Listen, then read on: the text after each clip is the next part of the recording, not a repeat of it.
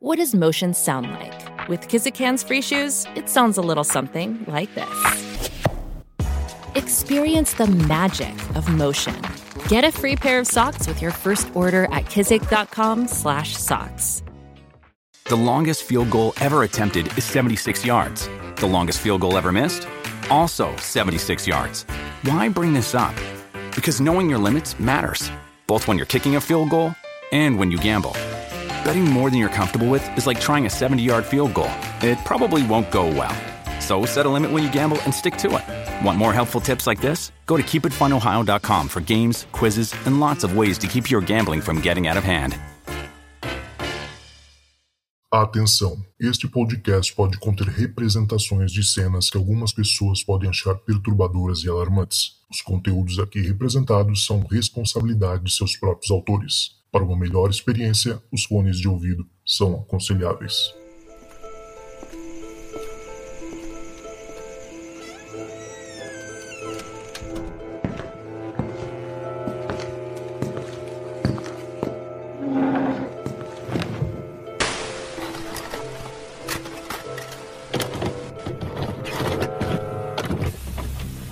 Bom dia, tudo bem? Meu nome é Tainá.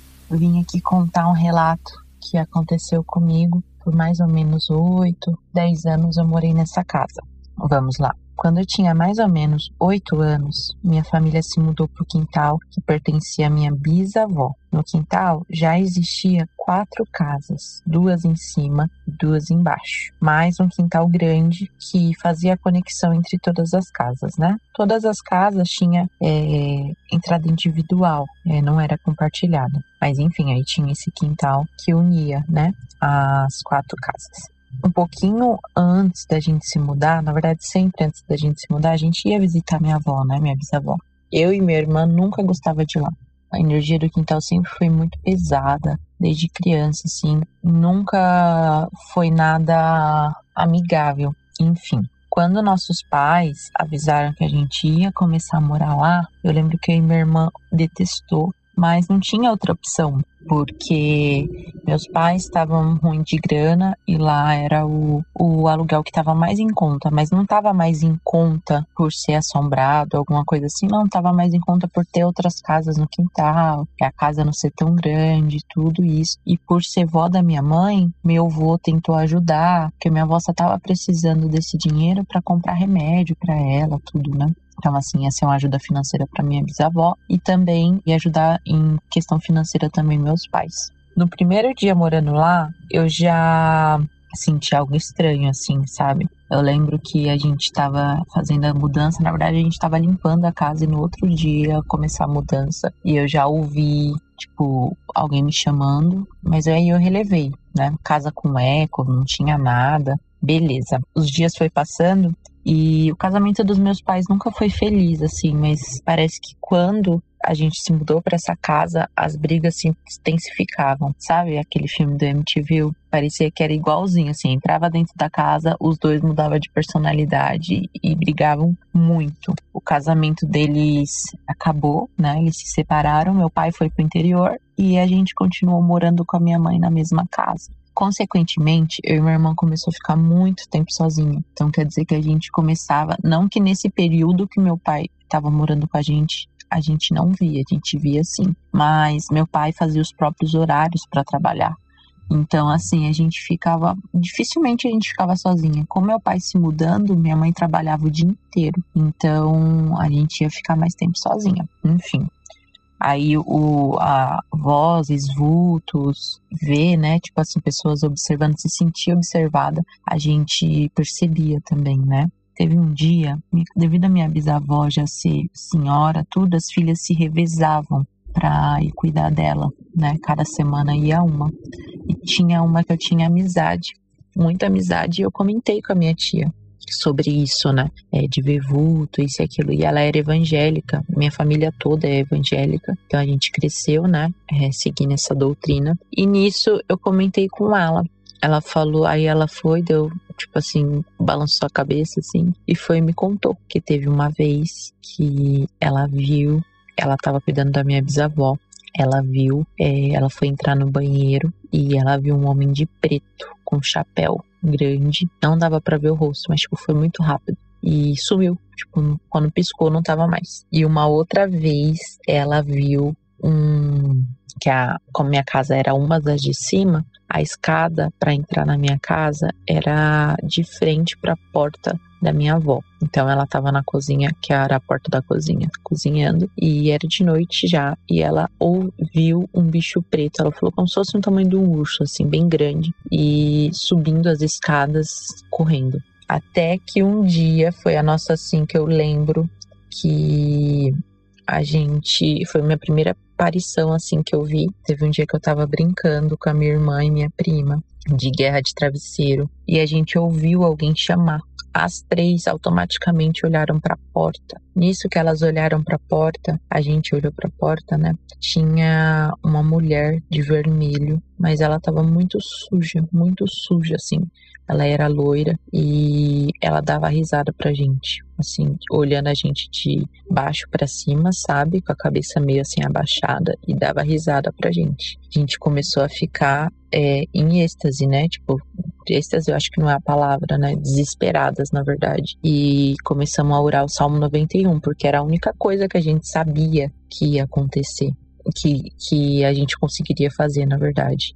Nisso, a gente começou a perceber passos em cima da casa, passos de salto. Primeiro dava salto, tipo pá, pá, pá, pá, aí parava. Aí nisso, logo atrás vinha uma criança. Nossa, eu tô contando aqui, tô me arrepiando toda só de lembrar. Vinha uma criança correndo, uns pés de criança correndo descalço. E aí a criança dava risada, parava e os dois começavam a cochichar.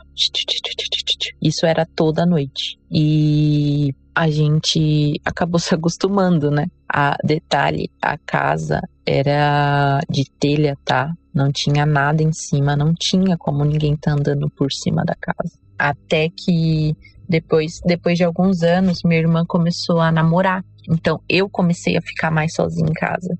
Isso no decorrer de aí uns 10 anos, tá, gente? Tô contando isso, mas são casos isolados, não aconteceu em seguida eu tentava o máximo não ficar sozinha durante, durante tanto dia quanto a noite. A noite era meio que inevitável, dependendo do dia, mas é, de dia eu tentava ficar sempre acompanhada.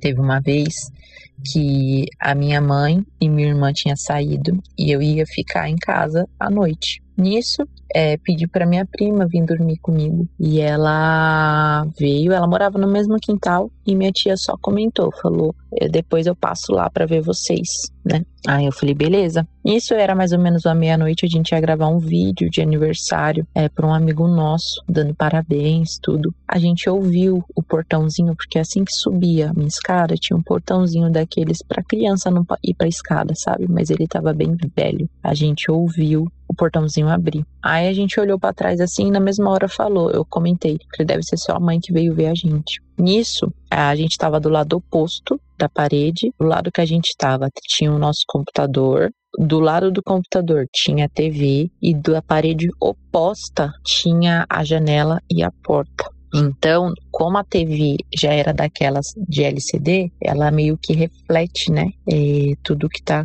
como se fosse um espelho, você consegue observar. Isso quando eu olhei para trás e falei deve ser sua mãe, a gente voltou, viu que não era, voltou o olho de novo pro computador. Na hora que eu olhei para a TV tinha alguém observando a gente na janela. Nossa, me arrepiei toda. E a gente ficou desesperada. E tipo assim, se a gente contasse para alguém, quem ia acreditar na gente? Parecia assim que todo mundo sabia o que acontecia naquele quintal mas ninguém queria admitir, sabe? Então eu e minha prima foi começou a orar, orar muito e nem conseguiu dormir. Ficou as duas acordadas, tipo disfarçando que não tinha acontecido nada. Só para finalizar, quando minha mãe decidiu sair do quintal, eu lembro que eu tive um pesadelo. Tipo assim, foi muito assim característico, porque minha mãe, a gente já tinha saiu do quintal um dia, minha mãe resolveu, a gente dormiu na casa de um parente e depois a gente ia se mudar. Então, no dia que a gente dormiu na casa do parente, eu tive um sonho. Eu sonhei que tava todo mundo, que assim a gente convivia no quintal, todo mundo, amigos, parentes, e tava tendo tipo um churrasco e eu via um homem de preto com um chapelão chegando, mas eu não vi o rosto dele. E nisso ele se aproximava de, da minha irmã e eu chegava perto dele para tentar distrair a atenção dele da minha irmã, porque eu sabia que ele não era uma pessoa boa. E eu começava a conversar com ele e tudo. Nisso, eu pegava uma Bíblia e começava a orar para tirar ele do quintal. Nisso, na minha cabeça, eu via ele ele sumiu e na minha cabeça, assim, né, como se fosse um 3D, eu via de cima ele correndo todo o quintal e assim como se fosse um vulto, sabe? E ele voltava para mim e falava: "Todo mundo sabe que eu tô aqui, só você não percebe". E nisso, nesse intervalo, eu começava a tentar gritar alguém para me ajudar e todo mundo em volta da gente assim, minha voz não saía. E nisso eu acordei. E nisso, na, na hora que eu tentava gritar ou orar, ele ficava rindo de mim. Às vezes eu, eu lia um, um, um, versículo, ele lia o próximo e dava risada da minha cara. Nisso eu acordei. É, hoje eu não tenho, só para finalizar, que já tá muito alto, muito grande. Hoje eu não tenho mais contato nenhum com quintal. É, não quero ir lá. Às vezes eu ainda tenho um pesadelo. Isso foi só um resumo do que aconteceu comigo. Por 10 anos aí a gente passou por muita coisa. Eu tinha muito pesadelo estranho quando eu morava lá, assim, tipo, bem reais. E um dia desses, tem mais ou menos, acho uns dois meses, três meses, eu sonhei com uma casa. A casa como se fosse aquela casa monstro, sabe? Me mandava uma mensagem, é, me mandava uma mensagem, desculpa. Ela falava que sentia minha falta e que era para eu visitar ela. Nossa. E é isso, gente.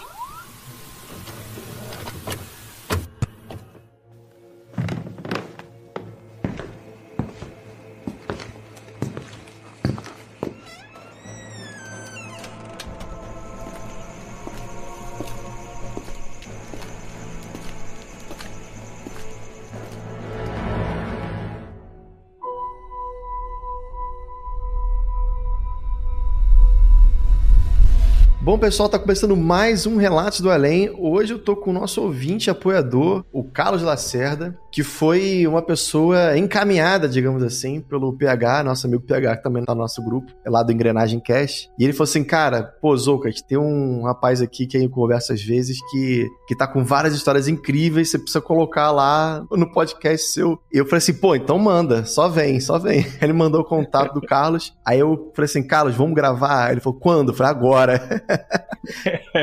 e então é hoje eu tô aqui entrevistando o Carlos. Bem-vindo, Carlos. Tudo certo? Tudo certo, meu querido. Como é que estão as coisas por aí? Tudo tranquilo, né?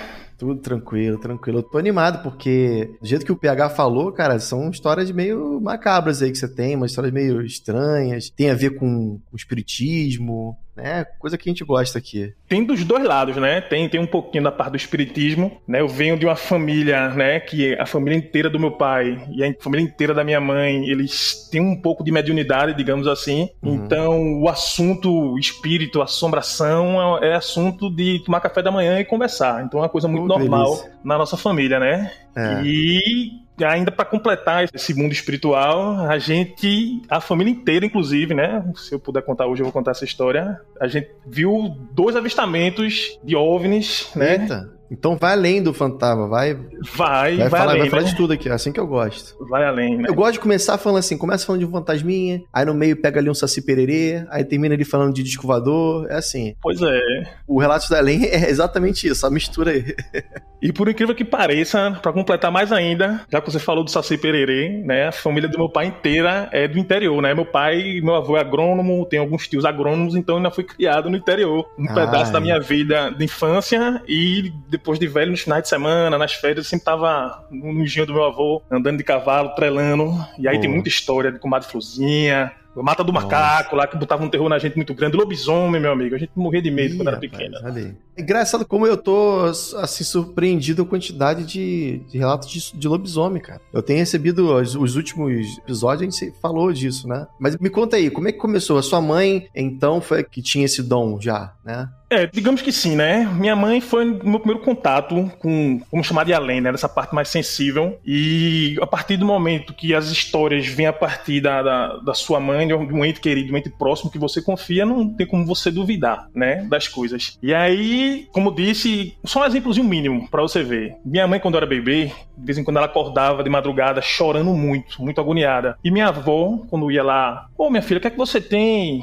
A minha mãe não aquela menina ali de vermelho. Apontava para um canto. Isso aconteceu umas três vezes, aí na quarta hum. vez juntou a família para fazer uma reza para poder tirar essa menina de vermelho do pé da minha mãe, né? Só que alguns 20 anos depois, a minha irmã mais velha começou a ver essa mesma menina. Ah, meu Deus. Entendeu? Então, para você ver como é que é o tipo de conversa, né? Era uma menina, uma criança mesmo, era uma mulher? Era uma criancinha, por volta dos seus 5 anos, com um vestidinho vermelho, um cabelinho pretinho Chanel, uma tiarinha, e às vezes ela aparecia com a bola, segurando uma bolinha lateral, de ladinho. Hum. Entendeu? Inclusive, a última vez que minha irmã mais velha viu, né? Que ela já dividiu o quarto com minha irmã mais nova. Ela devia ter, acho que uns 11 aninhos. E minha irmã mais nova tinha uns 5, 6. A gente tinha ido para um parque de diversões esse dia. A gente ganhou aquela bola gigante que tem, né? E aí minha hum. irmã mais velha acordou com essa bola na cara dela. E aí quando ela, do susto, olhou, tinha essa menininha de vermelho na porta.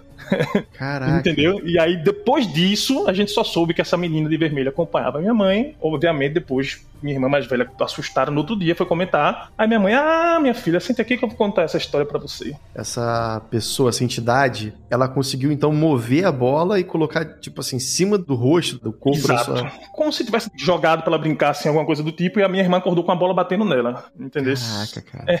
É, meu amigo. É desse nível. Eu sempre imagino, quando é a situação assim de você tá no quarto dormindo e acorda e vê um, uma assombração, eu sempre imagino contra a silhueta da porta, assim, a porta aberta, a luz do corredor, né, aparecendo, e você vê aquela a silhueta da menininha ali com o vestidinho. É exatamente assim. A descrição é exatamente essa, entendeu? E, e esse mesmo dia, quando minha irmã acordou e falou, quem é você? E chamou achando que era uma prima minha, que eu tinha, que é mais ou menos a idade da menina de vermelho. Marília, é você? Quando minha irmã mais velha falou, a minha irmã mais nova, que dormia na bicama embaixo, acordou e viu a mesma menininha. Então é um, um não é um negócio que só uma pessoa viu, né? É uma coisa que é compartilhada. E aí minha mãe, muito sabiamente, ela tem muito conhecimento, ela entende muito das coisas, mas ela, ela dá as informações necessárias, fracionadas para você. Né? Eu sou muito curioso, pergunto muito, então ela não me dá muita informação. E aí depois do acontecido, ela, ah, isso é uma menina que me acompanhava quando eu era criança, ficava me acordando de madrugada. Então é aí que ela vai contar as histórias, né, que aconteceram com ela, que são diversas, né? Minha mãe é uma figura de brincadeira entre meus amigos, que eu sou, eu gosto muito de brincadeira, fico sempre contando a história da minha mãe, todo mundo muito curioso, minha mãe gosta muito de conversar também, e aí virou uma, uma figura entre meus amigos, conhecida. Entendi. E, pô, conta algumas histórias agora, tô curioso pra saber a história da tua mãe. Deixa eu contar um pouquinho na ordem cronológica, né? Uhum. Pra tu entender. E aí, quando eu era menorzinho, no começo da adolescência, eu sempre via uma coisinha, acordava de noite, né? Eu achava que era terror noturno, uma coisa muito pessoal né? Como geralmente é. E nunca comentei muito com as pessoas. Falar, ah, isso aqui é eu acordei de noite, ah, isso aqui foi eu sonhando. Não tenho muito como discutir. Como eu sou uma pessoa muito, sempre fui muito cético, eu sempre queria analisar para desmistificar o que estava acontecendo. Né? Durante a minha adolescência toda, sempre vi, sempre escutei alguma coisinha. Já acordei, por exemplo, com um, grito no travesseiro, aquele clássico, né? O travesseiro uhum. gritando, acordou assim, mas isso aqui é terror noturno? Enfim, fui pesquisar, comecei a dar uma estudadinha. Já tinha acontecido os casos de ufologia que eu vou contar no, mais na frente. Então sempre fui muito ligado nesse mundo né? Meu terceiro ano, primeiro vestibular, fui fazer computação. Computação aqui em Recife era mais disputado que medicina, era 36 para uma vaga, né? Obviamente, só fiz uma faculdade, não passei, né? Aí meu pai, ah, passou não, foi? Vinha pro interior, você vai trabalhar comigo, né? Ele tinha um engenho arrendado com sócio, o sócio tinha mais ou menos a minha idade, o, o, filho do sócio, perdão, tinha mais ou menos a minha idade, então ele falou, vai trabalhar, né? Passei aí uns quatro meses no interior trabalhando, né, com o sócio do meu pai e o filho dele, né? Por eu estar lá tocando serviço... Serviço braçal mesmo, de carregar... Braçal. Nessa época eu tinha 19 anos, não tinha carteira de motorista, aprendi a dirigir um trator. Olha aí. e aí botava cerca, cuidava do gado, tinha umas cabras lá, enfim, tem a parte de cana também, que aqui em Recife, que é muito forte, perdão, Pernambuco, né, muito forte na parte açucareira. Enfim, uhum. essa casa onde o sócio do meu pai estava era uma casa que era mais abaixo do que um outro tio meu que tinha uma casa mais em cima. Essa casa era uma casa de hóspedes, abriu para esse meu tio, esse sócio do meu pai, que se chama Délio, né? Trabalhava lá, abriu a casa, ficou lá. E meus pais, por eu estar lá no dia a dia, faziam com que eles só fossem no domingo para trazer o dinheiro do, do, da folha do, da segunda-feira, né? Que geralmente pagava semanal, saber como é que estavam as coisas. Enfim, acabou o almoço.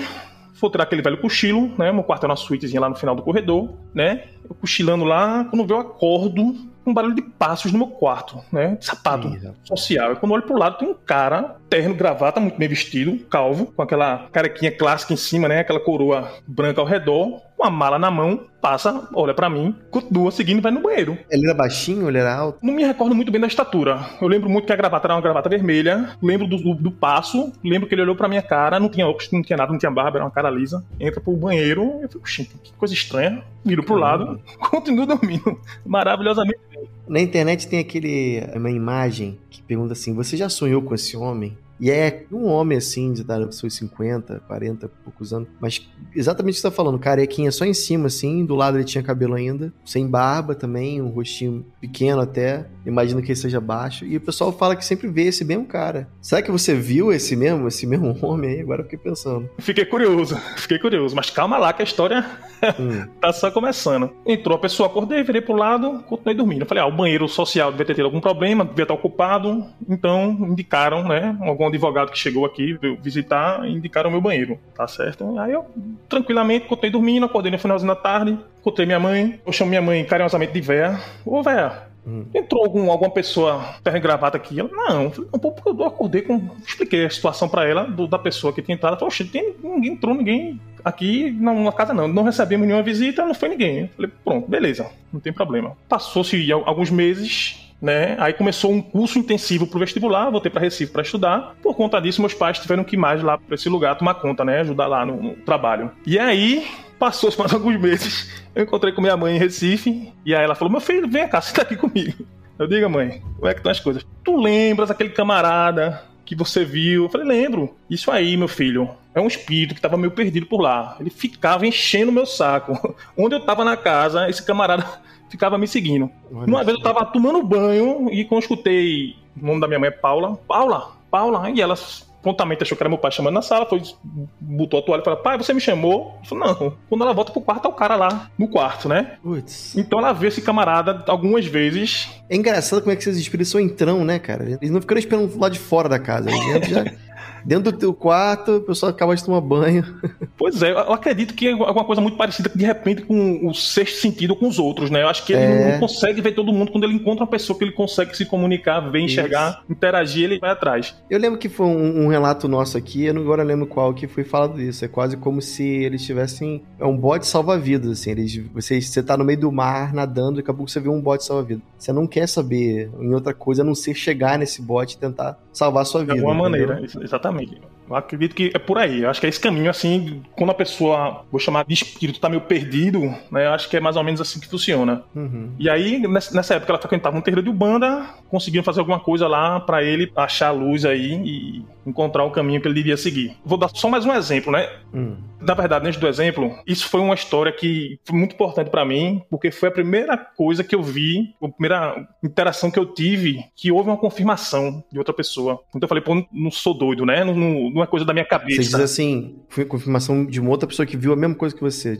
nesse caso. Pois é. Tipo a sua mãe que viu esse mesmo senhor aí. Viu, conversou, me explicou, e aí me, me educou, né? Me explicou mais ou menos o que era, né? Só para te dar um, um, último exemplo, assim, de quem é Dona Paula, né? minha mãe. A gente tinha um primo em segundo grau, né? Ele tinha leucemia, isso eu já tinha uns 25 a 30 anos, e aí ele passou muitos anos lutando com a doença, ficou bom durante uns dois, três anos, e do nada, de repente, veio a falecer, né? Veio a e aí, missa de sétimo dia, tá lá, né, a família, né, é um primo não muito próximo, segundo grau, mas eu me lembro exatamente da pessoa. E tá lá a mãe do menino e, obviamente, o espírito do menino grudado na mãe, segurando assim o bracinho dela. E aí minha mãe já olhou para ele, ficou lá mais um pouquinho, saiu da igreja, né? E aí o espírito do menino seguiu a minha mãe. E aí minha mãe começou a explicar a ele que ele tinha falecido, que ele não pertencia mais a esse plano, que ele tinha que aceitar a luz. Nisso aí começa a aparecer, apareceu uma, uma avó dele que já tinha falecido junto, né, o hum. espírito dela, para ajudar ele nessa passagem,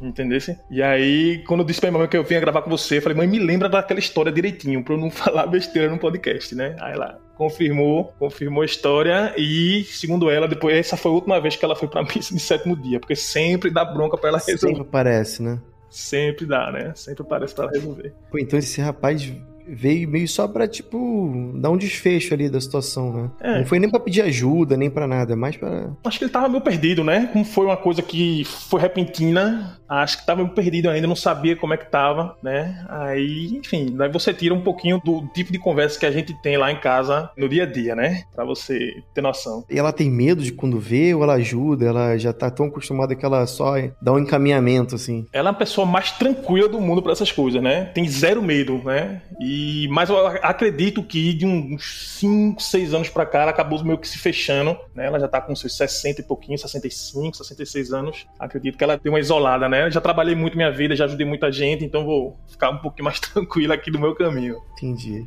E aí vai, né? E ela tem opção, porque às vezes eu sinto que esses espíritos, eles. Quando tem que pegar alguém, vai você, né? Não tem ninguém, vai você mesmo. Acredito que você tem como. Se você é uma pessoa que quer fazer, você tem algum dom, mediunidade de algum tipo, alguma sensibilidade, e você se abre para isso, acho que você hum, fica mais. Entendi. O seu receptor, acho que aumenta, a sua energia, não sei, né? Vibra Também, de uma maneira. Você pode fechar, talvez, isso. Eu não quero mais. Exatamente. É, a partir do momento não... que você fecha, que você não se importa muito, talvez você consiga dar uma isolada, né? Essa é pelo menos a impressão que eu tenho. Entendi.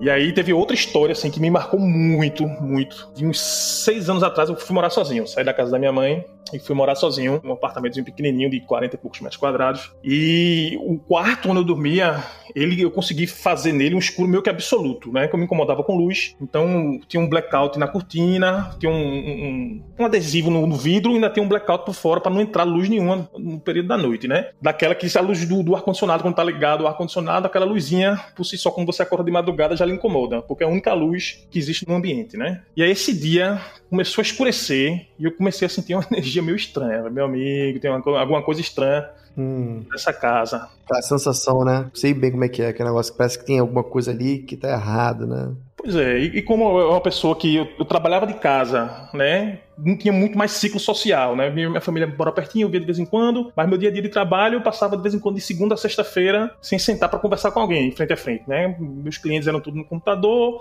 meu trabalho no computador, me virava cozinhando, limpando, enfim, era meu, meu solitário. E aí nesse dia começou a, aquela escurecer, falei, Ih, meu amigo, tem uma coisa estranha, né? E eu sempre tive duas opções, eu dormia no quarto, isolado, mas geralmente não tinha televisão no quarto, não tinha nada, eu gostava de dormir vendo série. Então tinha um colchãozinho menorzinho que eu jogava pra sala, ligava meu computador de trabalho, né, com duas telas, dois monitores, botava uma sériezinha pra assistir e seguia. Aí nesse dia eu falei, meu amigo, eu vou dormir no quarto, não vou dormir na sala de maneira nenhuma. Uhum. E aí fui dormir, tranquilamente, de repente eu acordo com energia ruim, uma energia pesada, assim, meio perdido, e quando eu dou por mim, né, eu já tive alguns casos de paralisia do sono, né, que eu julguei como, né, eu como grande especialista de mim mesmo. Mas como é que você sente essa energia ruim? Como é que ela se apresenta para você? Um pouco de agonia, né? Não é uma coisa, não é uma parte, você tá acordando, você tá aquele esforço que você faz da paralisia do sono de você querer acordar. Você tem um senso do que tá ao seu redor, Uhum. Mas você tá de olho fechado e não tá conseguindo se movimentar, né? Esse para mim é um dos casos de paralisia, né? Quando eu tô assim, querendo acordar, me forçando, eita, vamos levantar, vamos acordar, acorda. Nesse dia você não tava então em paralisia, você tava normal, mas tava, acordou estranho de qualquer forma. Acordei estranho, já vem a sensação, né, ao longo da tarde, começo da noite, meio estranho, quando eu acordo e tem 12 pessoas ao meu redor. 12? 12, exatamente 12. Que isso, e o mais engraçado é que o quarto é pequeno, a cama, ela fica numa quina. Vê todos os apóstolos lá junto. Do meu lado, eu nunca tinha ligado. Como a, a cama tá numa quina, né, do lado direito é parede, as pessoas faziam um semicírculo, então tinha pessoa onde deveria ter parede, né? Um escuro absoluto. Ah, eles atravessavam. Como se você tivesse no escuro absoluto, meu colchão no meio do quarto, como se tivesse um semicírculo de pessoas ao meu redor. Ah, Só que na ah, direita entendi. era pra ter parede, entendeu? Você falou, que estranho. Aí eu travei Você hora, não tava né? vendo mais o seu quarto, era, você tava só uma escuridão total e nessa escuridão você via a silhueta das pessoas. Você conseguia ver detalhe, assim? Conseguia ver... Alguns detalhes. Eu vi é. muito rapidamente, eu consegui ver alguns detalhes e as pessoas em si, elas tinham um pouco de luz própria, porque eu conseguia ver as silhuetas. O quarto hum. é escuro absoluto, né? Aí eu, opa, aqueles dois segundos de nota marrom, uhum. que é uhum. isso que tá acontecendo, tô acordado, tô dormindo, tô sonhando, tô me mexendo, se eu tô me mexendo aqui, não é paralisia do sono, aí tem meu celular, deixa eu pegar meu celular aqui, ó, tá aqui do ladinho, aí fui tateando assim da cama para pegar meu celular, perto no display para ligar a luz, quando liga a luz, meu quarto, tranquilamente, sem ninguém. Voltou. Perfeitamente. Só foi aquele momento ali de. Aquele momento de sustinho que É. na minha cabeça durou uns dois, três segundos, mas na, na realidade vai saber quanto tempo se passou, né? Isso aí É. foi uma, uma coisa que me marcou muito. Depois desse dia, não dormi mais nesse quarto de maneira nenhuma. Botava meu colchãozinho pra sala, ia dormir na sala, e aí que acabou o contrato de aluguel, eu saí desse apartamento Uhum. e nunca mais voltei pra lá. Nesse apartamento você morava com a sua mãe, não, né? Não, esse apartamento Ah, eu já mora- morava só. Eu morava Ah, sozinho, um tá. apartamento de 40 e poucos metros quadrados. Você não ia falar que podia ser coisa da tua mãe. O pessoal tá fazendo fila lá pra falar com ela. Ela mora no outro apartamento, meu amigo. Vá-se embora, ó. É mais pra direita ali. Vá-se É. embora, liga aí e vá falar com ela. Pessoa errada. Eu não dou recado, não, irmão. Vai-te embora aí. Segue teu destino aí. Pode ser, hein? E aí foi uma das histórias, né, da gente. E já, como eu disse, já acordei com o travesseiro gritando na... no meu ouvido umas duas vezes também. Pera, o travesseiro, eu não entendi. O travesseiro gritando no seu ouvido? Você gritando com a boca no travesseiro, seria isso? Acordando como se fosse uma voz muito forte dando um grito em mim. Só que a voz vinha do travesseiro, digamos assim. Entendeu? Eita caramba. Acordei duas vezes, mas é aquele negócio do da paralisia, né? Não sei se é... É, pois é. Esse é o problema da paralisia, porque tem muita coisa que é tão estranha que, assim, 99% das vezes você acha que pode ser uma coisa do além, né? Espírito e tal. Como eu já vi muita coisa aqui, né? É, tem uns- alguns clássicos. É, desde barulho, já senti cheiro de cigarro, eu não tinha ninguém fumando. Pois é. Coisa do tipo, sabe? Eu sempre fui muito cético, né? E aí, desde cedo, pra perder o medo, pra tentar entender, eu sempre fiz minhas pesquisas, né? De querer entender o que, é que tá acontecendo. Sempre tentava desmascarar o que estava acontecendo. Ah, um barulho, ah, um vento, ah, enfim, sempre fui desses. E desde cedo eu comecei a assistir duas séries americanas que tentavam usar tecnologia pra provar a existência, né? Do que é um espírito, que é uma entidade, que é uma assombração, que é um- uma coisa residual que repete. A Ghost Hunters, que é uma das antigas, e a Ah. mais atual, que é Ghost Adventures, com o Zack. Bagans. Esse eu acompanho desde a primeira temporada, né? Tá na vigésima. Eu sempre fico com o pé atrás assim, porque esses seriados americanos sempre tem os caras tentam, às vezes, forçar um pouquinho a barra ali, Exato. porque tem que ter conteúdo pra mostrar também, né? Tem, O cara tem um fantasma por semana ali. Justamente, e eu sempre fui cético, e no começo a maioria das coisas sempre tinha uma explicação, sempre achava ah, uma corrente eletromagnética que dá tontura e você fica mais suscetível, enfim, eu sempre fui muito, muito dessa linha, e, e essa série, essas séries na verdade, me fizeram perder o medo, né? Hoje em dia tem um barulho na, na minha cozinha, eu vou lá investigar o que é, o que, é que pode ser, enfim, meio que perdi o medo, deu uma casca, né? Uhum. Até porque é uma das coisas que minha mãe fala, não pode lhe fazer mal. Então, É. a partir daí, não tem pra que ter medo, por que eu vou ter medo? Minha mãe sempre foi muito espírita, ela sempre falava a mesma frase. Ela assim: "Ah, tem que ter medo dos vivos, dos mortos você não precisa ter medo, não. o morto só vai te fazer mal se você deixar, se você abrir, né? o- Permitir É, suscetível pra que isso aconteça. Senão, segue em frente. Pois é, justamente. Aí, conversando rapidamente com um amigo meu ontem, ele, meu amigo, eu botei meu prato pra esquentar no micro-ondas, fui no banheiro, quando eu botei o prato, tava em cima da mesa. Falei, meu amigo, É, 99% de chance de você ter feito e não ter lembrado. é, exatamente. Que danado de espírito é esse? Que é eita, tá quentinho aqui a comida dele, deixa eu botar aqui pra quando ele voltar, a comidinha dele tá em cima da mesa. Por quê? Bulhufas. Pois é, cara. Não, e pior que tem muita coisa assim, né? Até tem casos assim estudados e comprovados de efeito poltergeist que os caras só estão ali pra sacanear, né? Estão ali só pra. Pô, no próprio o Skinwalker, né? Tem muita coisa que eles falam que eles tiraram as compras do carro e botaram perto da porta. Aí eles entraram pra dentro de casa, quando voltaram, as compras não estavam mais lá. Aí, ué, cadê as compras? Você tirou a compra da- daqui? Não, não tirei a compra, a compra sumiu. Aí eles, quando chegavam no banheiro, todas as compras estavam dentro da banheira. Por exemplo, ah, mas como é que tá dentro da banheira? Bem galhofa mesmo, né? É, é meio que só pra brincar, né? Inclusive, tu chegasse a ver a série que tem duas temporadas sobre o rancho. Vi, vi. Mas também é complicado demais, cara. Porque... Lá, lá é muito achei meio fantasioso algumas coisas. É, não, eles forçam, assim, que tem alguma coisa, com certeza tem, né? São muitos anos de pesquisa com vários cientistas com nome. Se você procura o nome do cara, você encontra. Então, eles não botariam a carreira deles em jogo. O nome lá, né? Uma piada. Mas, ao mesmo tempo, essas séries aí, esse último dono, né? O, agora esqueci o nome dele. Ele tá forçando um pouco a barra pra tentar transformar o lugar na Disneylândia do horror mesmo, né? Justamente. E é um aí- milionáriozão. Eu, sigo ele no Instagram, inclusive. É, eu esqueci o nome dele agora, mas pra mim é complicado porque meio que bota tudo a perder, né? Você basta uma mentira pra que todas as outras que foram verdade deixem de ser verdades e acabam sendo mentira também. Exatamente. É a Exatamente. história do, do Pedro e o Lobo, né? Basta você ficar mentindo todas as vezes, aí quando acontece uma coisa real, você fica, ah, deve ser outra mentira.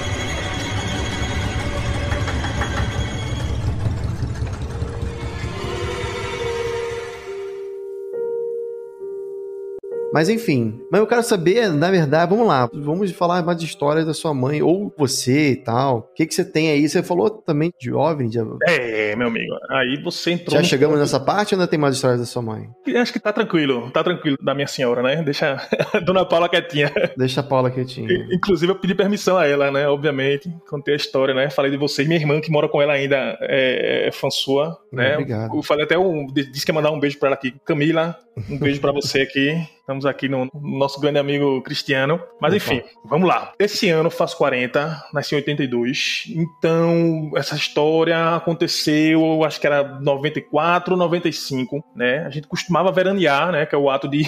A gente chama aqui no Nordeste veranear, o ato de passar dezembro e janeiro né, na casa de praia, né? Perfeito. É. Ah, no Rio também é assim. Pronto, então estamos em casa. Uhum. E aí a gente vinha para uma praia em Alagoas chamada Japaratinga, né? Saía de Recife, na época a estrada não era muito boa, a gente levava umas 4 horas, 4 horas e meia. Era uma, dentro da Japaratinga ainda era um, um, uma praia bem mais afastada, né? No finalzinho, enfim. E tinha três tias minhas com casa lá, então ia a família inteira, né? Família por parte de pai, eu tenho sete, oito tios, família grande, então aquela farra de janeiro, molecada. Opa. Menina tem umas horas, eu tenho, sei lá, 33, 34 primos, né? Por parte de pai. Enfim, era, era uma farra. E a gente tava lá no finalzinho de tarde, comecinho da noite, dentro do quarto dos primos, ouvindo música, rock and roll, ar-condicionado ligado, e aí falta luz, né? Quando faltava luz lá na, em Japaratinga, a gente já brincava, que já tinha histórias de pescadores, histórias de quem morava por lá, né? Que tinha avistamentos e coisas, enfim, né? De objetos Uhum. voadores ainda não identificados. Nessa, meu primo abre a janela, né? Acabou o ar-condicionado, abre a janela e olha pra cima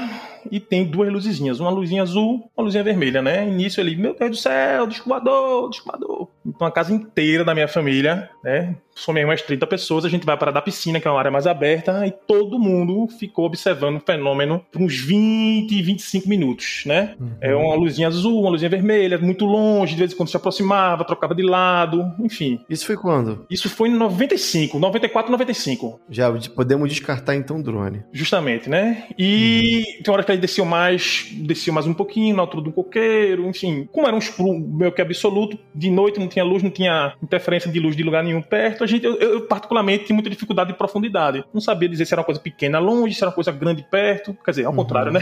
Uma coisa pequena perto, uma coisa grande longe. Obviamente, isso virou assunto da família. E toda vez que tem reunião de família aniversário, a gente toca nesse assunto. E engraçado como cada um dos meus primos, eles têm uma visão completamente diferente Ah, é? do que aconteceu. Assim, eu, eu descrevo como dois orbes de luz a média distância. Minha irmã não, eram coisas muito grandes, longe, cada um com a sua idade, com a sua compreensão E eles faziam parte da mesma estrutura ou eles eram separados? Eles voavam separados? completamente independentes um do outro, ficavam trocando de, de posição verticalmente, um para cima, para baixo, lateral para o outro, ficava separado, muito separado, ficava muito junto, de vez em quando ficava como se fosse um, enfim. As crianças que eram um pouco menores na época começaram a chorar, entraram, enfim, foi uma comoção, né? Essa é a história tranquila. E aí a gente voltou, né, janeiro aí de 95, voltou para Recife e começou a aula, quando a gente contou essa história para todo mundo, foi aquela diversão, obviamente, né? O, o problema desse tipo de coisa é que ninguém acredita, né? Você fala, enfim, né? Tô acostumado demais com isso. E aí passaram-se alguns meses, junho, julho, São João, né? Eu morava num prédiozinho aqui em Recife de seis andares, o sétimo andar, uma coberturazinha, né, que aberta para todo mundo do prédio, né, toda muradinha com gradezinha para os adultos fazer festa, criança fazer festa,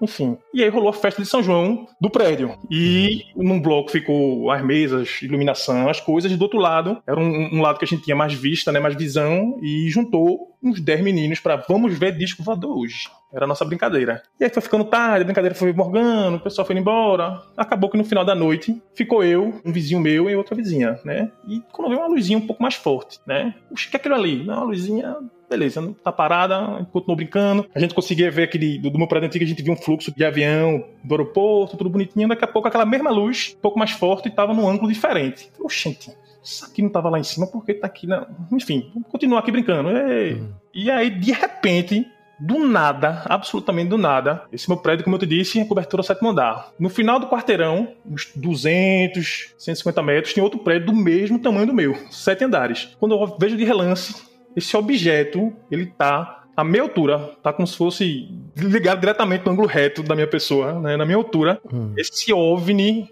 eu vejo um flash de um segundinho dele passando atrás desse prédio, sai atrás do outro prédio, ah, sai do outro lado do prédio, quando ele vira, ele me encandeia como se ele tivesse uma luz direcional na frente dele. É, vou tentar entender. Onde você estava, você conseguia ver ele da mesma altura que você estava. Na mesma altura. E aí ele foi voando e passou por trás do prédio. No final do quarteirão, ele entrou na direita do prédio e saiu na esquerda. Ele cruzou o prédio por trás. Entendi. Você conseguiu ver o prédio inteiro, ele entrou por um lado, lá por trás e apareceu do outro. Quando ele saiu do outro lado, ele virou como se fosse pra gente. E quando ele virou isso, veio uma luz encandeando a gente. Foi rápido esse movimento?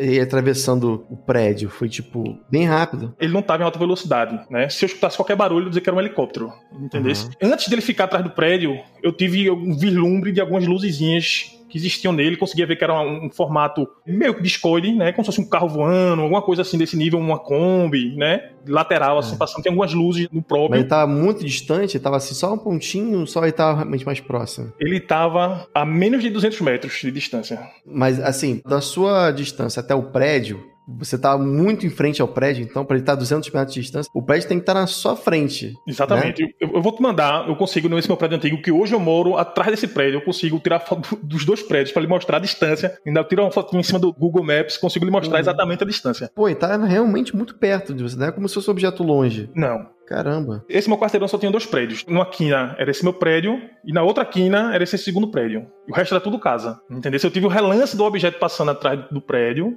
e saindo do outro lado. Quando ele saiu, ele emborcou para mim e me iluminou, digamos assim. Eu, eu, eu, consegui ver ele um segundinho antes de, de, de aparecer atrás do prédio. E quando ele virou para mim que encandeou, não consegui ver mais nada, né? E aí bateu aquela nota maravilhosa marrom. E aí, imagina. um, dois, três segundos a gente meteu o pé, né? Eita, e aí, mas... eu não consigo. Eu já tentei parar para lembrar de mais detalhes assim, mas não, não, consigo, né? Essa história faz tanto tempo, já contei essa história tantas vezes. No dia seguinte você não teve nada, tipo sonhos ou sensações? Não que eu me lembre, né? Desse ponto eu lembro de eu ter saído correndo, né? Eu morava no sexto andar, a cobertura era no sétimo. Eu desci, acordei minha mãe. Mãe, vi esquadrola menino, vai dormir, né? Deu uma uhum. bronca em mim, mandou dormir. E no outro dia foi notícia aqui no Recife, né? Objeto voador não identificado, visto nos arredores. Há uns seis, sete anos atrás eu consegui achar essa, essa matéria do jornal Botei no grupo da família, a gente se divertiu, riu da matéria. E hoje em dia, na época do hangar que eu comecei a seguir você, eu fui atrás dessa matéria para ter como prova, né, para contar esse relato e não, não acho mais essa matéria, né, esse, esse retrato. Poxa, que pena. Mas... Caramba, isso é incrível. Não, só do fato de você se sentir iluminado pelo objeto, isso é muito forte, né, cara? Pois é. Como eu sempre falo, se bobeado foi até abduzido nem sabe, né? Quem não sabe? duvido, não duvido. E o, o, que me deixa tranquilo é que tinha duas pessoas comigo que viram a mesma coisa Todas que abduzidas. Não teve lapso de temporal não, né? Tipo, você voltou e caramba, já passou horas. Eu era muito menino menino. Você não tinha essa noção, né? Em 95 tinha 13 anos, cara. 13 anos aqui é, era muito é. moleque. Não tinha, não tinha essa noção do que é. Mas o, o engraçado é que eu, o, a memória que eu tenho, basicamente, é a memória daquele um segundo e meio, dois segundos antes dele passar atrás do prédio. Foi quando eu vi um objeto passando com luz. Você conseguiu ver o formato dele total. Um né? formatozinho assim no canto do olho. E aí quando virou, ele travou ali um, dois, três, quatro, cinco segundos quando veio ele sai do outro lado. Aí quando encandeou, meu amigo. De fato, se é. tivesse um barulhinho, eu dizia que era um helicóptero ou algo do tipo. Mas zero barulho não tinha zero barulho, não tinha barulho de engrenagem, não tinha aquele barulho clássico de abelha. E ele tava passando atrás do prédio numa altura muito baixa. Não era uma coisa segura o suficiente. Aí eu vou fazer uma manobra aqui, vou passar rasante aqui nesse prédio, entendesse? Meio que pra provar mesmo que não é helicóptero. E, e quando você foi embora, você deixou ele para trás, ele ficou com a luz lá jogando em cima de vocês, vocês. Pum, para não tenho essa recordação porque a esquina que eu conseguia dobrar para fugir do raio de ação dele era muito perto, né? Coisa de 5, 7 metros assim. Entendi. Você deu alguns passos e, pulou fora. E pulei fora. Eu não, eu não tenho essa recordação. Eu tenho a recordação de fato do objeto passando da luz encandeando e eu acordando a minha mãe. Olha. Não, e detalhe que no começo você falou que você tava no play justamente brincando de ver OVNI. Vamos ver OVNI. Vamos ver disco voador. E acabou atraindo aí sem querer, se bobear. É, e, e essa história, eu, assim, eu já percebi que eu gosto de falar, gosto de conversar, aí desde então conto para muita gente e, e, sempre fui motivo de piada, né? E aí a partir uhum. de um certo tempo, a gente já cria uma certa casca, sabe que não pode contar essas histórias é. para todo mundo, que não é todo mundo que vai acreditar. Assim, se você tem certeza do que você viu, se você acha que não foi uma, tipo assim, muita gente fala assim: ah, cara, eu era menino e às vezes podia ser um avião a distância, só que como eu tava naquela cabeça né, de fantasia, eu já estava propenso a querer ver disco voador. Às vezes o avião fez a curva e a, a própria farol do avião jogou para cima da gente. Eu achei que fosse sendo iluminado, né? Tem isso, pode acontecer. né? Mas se você viu ele é tão perto assim, como você tá falando, 200 metros, né? 200 metros é nada, né, cara? 200, 200 metros... metros... É... Foi muito, viu? Acho que até um pouco menos. E, ele, a altura que ele tava, tava no sétimo andar, cara. Bota aí 3 metros por andar. Eu tava o quê? 7 vezes 3? 7 vezes 3 metros dá o quê? 49 metros? Não, 27. 14, 21. 20 metros de altura do chão, né? Mais o Nossa, pilotis, é. 24 metros do chão, um objeto não rasante atrás de um prédio de sete andares. Entendeu? É muito perto mesmo, assim. E assim, e outras pessoas viram, né? Porque saiu no jornal. Né? Você tem também isso. A gente pode até tentar pesquisar, né? Ver se encontra alguma coisa no Google mesmo. Ia ser legal ter uma comprovação disso ser muito forte. Não é um relato assim, ah, vi uma luzinha lá no fundo. É uma coisa assim, é um um tato de segundo grau, sabe? Pois é, eu já tentei buscar recentemente, no último ano, umas duas ou três vezes não consegui. Mas vou voltar a tentar, né? Pra de repente, quando esse episódio for ao ar, a gente ter o print do jornal. Se eu postar lá no Instagram, na mesma postagem da exibição desse episódio, a gente conseguiu achar, né? Se não tiver nada, é porque a gente não conseguiu. Beleza? Beleza, beleza.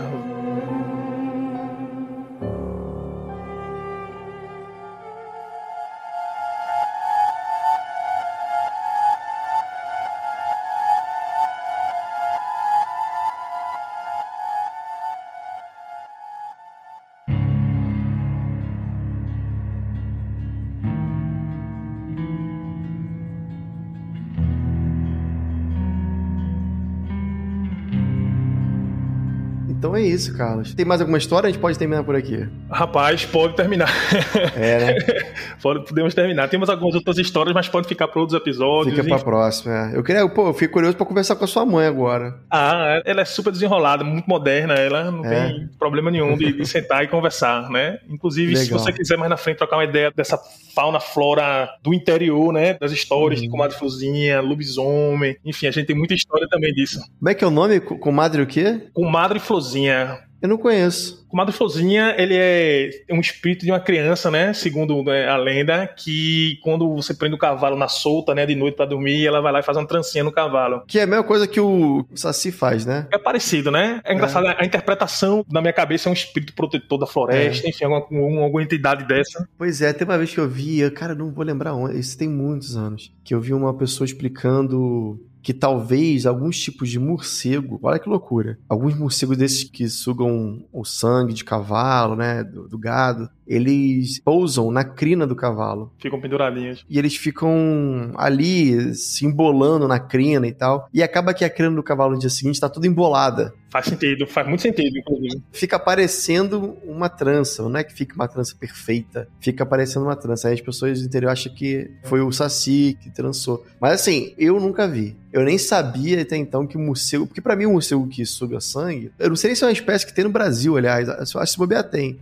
Acredito não sei. que não tenha. Que o cavalo tem que estar dormindo e ele vai pousa ali perto ali da pata do cavalo, né? Ele primeiro pousa no chão, isso até onde eu vi, né? Ele vai andando ali, né, com as garrinhas de quasinha, ele sobe no cavalo ou na, na vaca e suga o sangue onde tiver. Agora, fazer simbolar na crina, aí eu já nunca ouvi falar. É, é exatamente, né? É a parte científica discutindo com a brincadeira aqui do Nordeste, né? É, do Brasil inteiro, né? Porque o Saci, por exemplo, a gente sabe que tem no Brasil inteiro. Mas eu não sei se uma coisa também descarta a outra. Às vezes, tipo, o Saci pode ser realmente uma entidade, uma coisa do mato, né? A gente sabe que tem muitos relatos de espíritos, entre aspas, da floresta, né? Guardiões é. da floresta. E talvez eles façam sim algumas coisas, mas quem sabe a trança na crina do cavalo seja outra parada, né? Exatamente, né? Inclusive... Tem uma explicação científica, mas uma coisa não descarta a outra, é isso que eu tô falando, entendeu? De forma alguma. A gente, das poucas vezes que a gente entrava na mata fechada, né? Porque, segundo a lei aqui do Brasil, se você tem um engenho, uma fazenda, uma porcentagem específica lá do seu território tem que ser, se tiver mata, tem que ser a mata virgem, você não pode tocar. Então existia é. no engenho do meu que era muito grande, existiam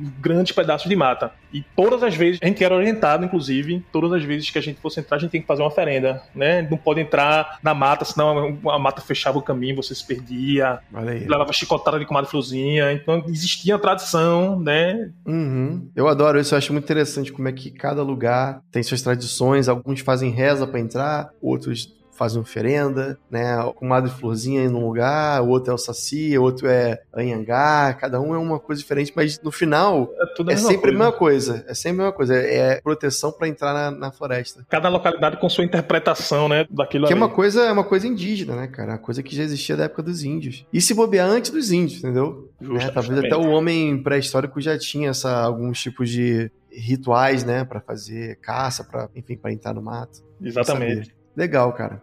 Meu querido, obrigado mais uma vez aí pela oportunidade de falar um pouquinho aqui das nossas histórias aqui, falar um pouquinho da minha mãe, né, e conseguir compartilhar, né, um, um pouquinho das minhas experiências aí que eu fui acumulando ao longo do tempo. Eu agradeço demais a oportunidade. Grande fã, meu amigo. Pô, valeu, cara. Eu que agradeço aí pelas histórias e é, é o tipo de episódio que eu gosto, né, de falando de fantasma e termina no, na comadre florzinha, no, no tipo voador, é isso aí. Valeu, obrigado demais aí, cara. Até a próxima, hein? Eu que agradeço, Cristiano. Um grande abraço. Boa noite. Falou, tchau, tchau.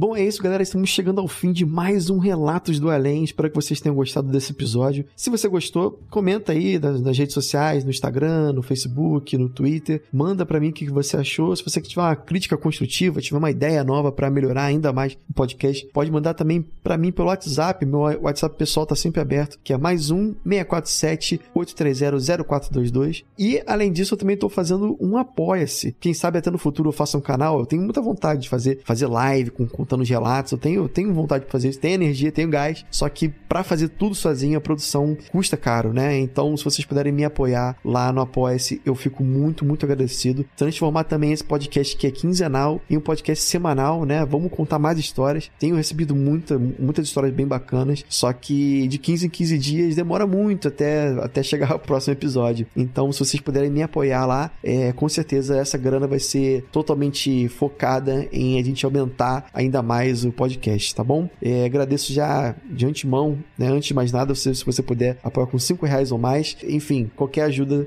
é válida. Basta entrar em www.apoia.se barra Relatos do Além. Tudo junto, tá bom? Um beijo grande para vocês, espero que vocês tenham gostado e até a próxima.